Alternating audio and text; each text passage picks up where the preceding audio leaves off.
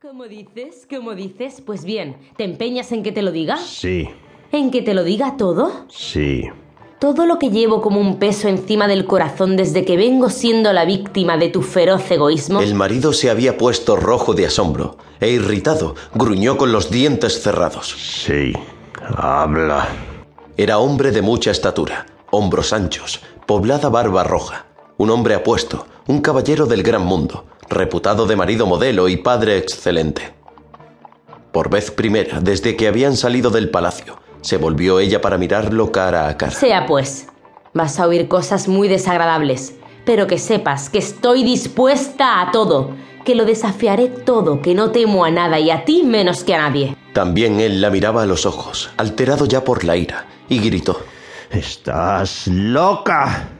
Lo que no estoy es dispuesta a seguir siendo la víctima del suplicio odioso de perpetua maternidad que me vienes imponiendo desde hace 11 años.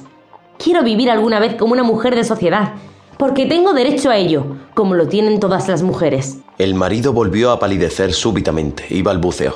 No entiendo lo que quieres decir. Sí, que me entiendes. Hace tres meses que di a luz a mi último hijo. Y ya te parece que es hora de que vuelva a estar encinta, porque soy todavía muy hermosa. Y a pesar de todo lo que haces, no pierdo mis formas, como tú mismo has advertido hace un momento al verme en la escalinata. Tú desvarías. No, tengo siete hijos y 32 años. Hace solo 11 que nos casamos y tú echas cuentas de que seguiremos así 10 años más. Hasta entonces no dejarás de estar celoso. El marido la agarró del brazo y se lo oprimió. No te tolero que sigas hablándome de este modo.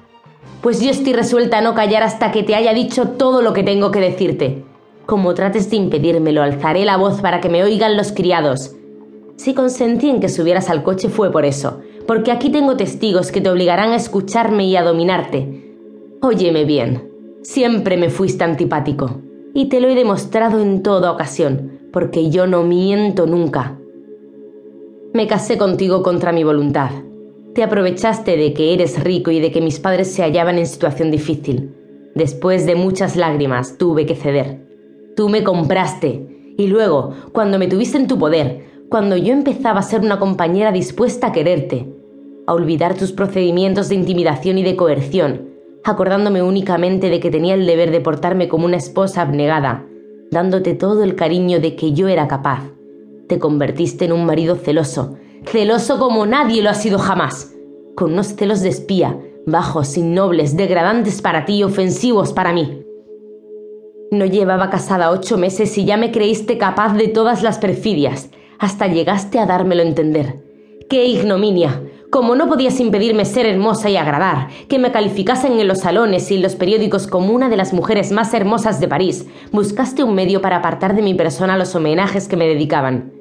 Y se te ocurrió la idea execrable de hacerme pasar la vida en una preñez perpetua, hasta que mi cuerpo inspirase repugnancia a todos los hombres. No, no lo niegues. Mucho tardé en comprenderlo, pero al fin lo adiviné.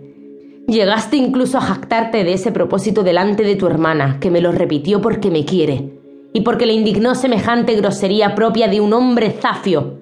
Me has tenido condenada durante once años a una existencia de yegua madre, recluida en una casa de remonta. En cuanto se manifestaba mi preñez, tú mismo te alejabas de mí, y te pasabas meses sin que te viera. Me mandabas al campo, al castillo de la familia, al verde prado, para que fuese gestando a mi hijo. Y cuando yo reaparecía, hermosa y lozana, indestructible, siempre seductora y siempre asediada de homenajes. Y cuando yo esperaba poder llevar por algún tiempo la vida de una mujer rica, joven y relacionada en sociedad, despertaban otra vez tus celos y se iniciaba de nuevo la persecución a que te empujaba ese anhelo infame y rencoroso que ahora mismo te aguijonea al verte a mi lado. No es el anhelo de poseerme, nunca me negaría yo a ese deseo. Es el anhelo de deformar mi cuerpo y tú lo sabes. ¿Cuántas veces he tenido la sensación de ese gozo tuyo? Y lo he descubierto en tus ojos y lo he adivinado. Quieres a tus hijos como a otras tantas victorias conseguidas, no porque lleven tu sangre, sino porque son victorias obtenidas sobre mí, sobre mi juventud, sobre mi belleza, sobre mis encantos, sobre las galanterías que me dirigían, sobre las que sin decírmelas directamente, se susurraban en voz baja a mi alrededor. Por eso estás orgulloso de ellos y los paseas por...